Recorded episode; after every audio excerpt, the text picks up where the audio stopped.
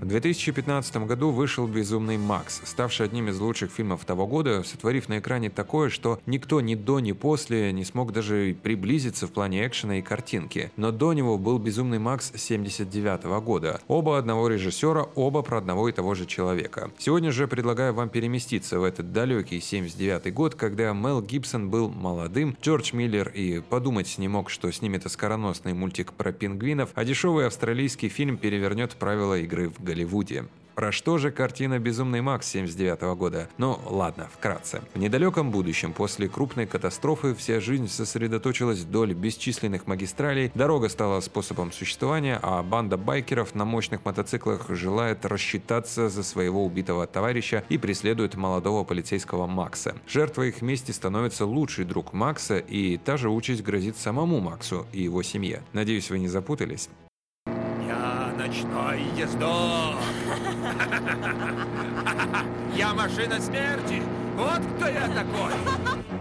История создания этого фильма довольно-таки интересна. Работая в госпитале Мельбурна, Австралия, доктор Джордж Миллер в далеком 71 году встретился в кинематографической школе с начинающим кинооператором тогда и продюсером Байроном Кеннеди. Этот дуэт произвел свой первый короткометражный фильм, показанный на множестве фестивалей и даже получивший несколько призов. Четыре года спустя эта пара задумала сделать полнометражный фильм. Джордж Миллер работал тогда в скорой помощи при больнице и за время работы видел множество ранений и смертей, что, конечно, нашло свое отражение в фильме. Но еще что важно, Миллера вдохновили статьи, посвященные автомобильной культуре Австралии и проблемам мировой топливной промышленности. Соединив все это, получается «Безумный Макс». Но не тут-то было. Сперва Миллер просто хотел поднять в сценарии тему, отражающую проблематику дорожных аварий в Австралии. Случались они по большей части из-за того, что правительство страны разрешало продавать рядовым гражданам высокоскоростные машины, при том, что большинство дорог страны как-то даже были не приспособлены для столь высоких скоростей. Ничего при этом не предпринимали предпринимая, ничего не исправляя. Его друг и коллега, наоборот, как-то увидел в молодых лихачах неких обезумевших гонщиков, для которых их транспортное средство стало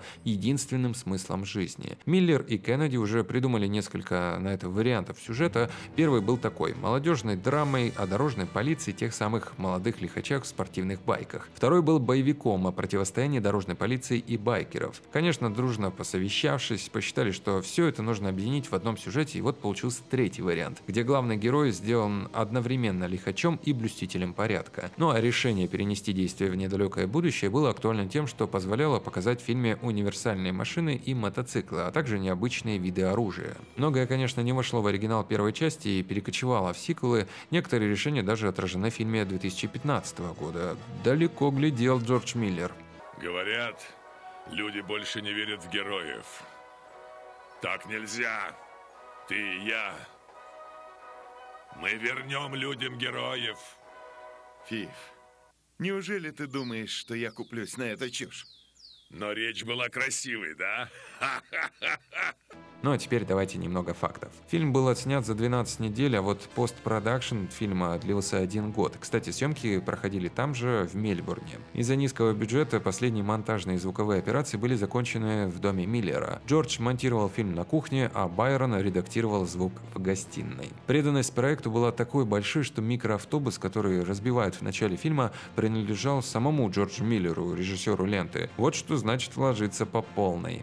Так как он был достаточно неизвестен на момент выхода фильма, в различных роликах картины практически не было Мела Гибсона, а все внимание уделялось автомобильным погоням и авариям. Кстати, о нем. Мел Гибсон специально не проходил пробы для фильма. Вообще, он тогда немного зарабатывал и пошел на эти пробы за компанию со своим другом, может, найдут ему какую-то там роль, чтобы, ну, просто так чуть-чуть подзаработать. А вот друг намеревался на главное место. В предыдущую ночь Мел Гибсон подрался в баре, его лицо было в синяках и невероятно распухло. Мелу сказали, что он может вернуться через три недели для проб на роли всевозможных фриков, присутствующих в фильме. Он пришел через три недели, его никто не узнал, но зато ему предложили пройти пробы на главную роль в фильме. Так его твердили.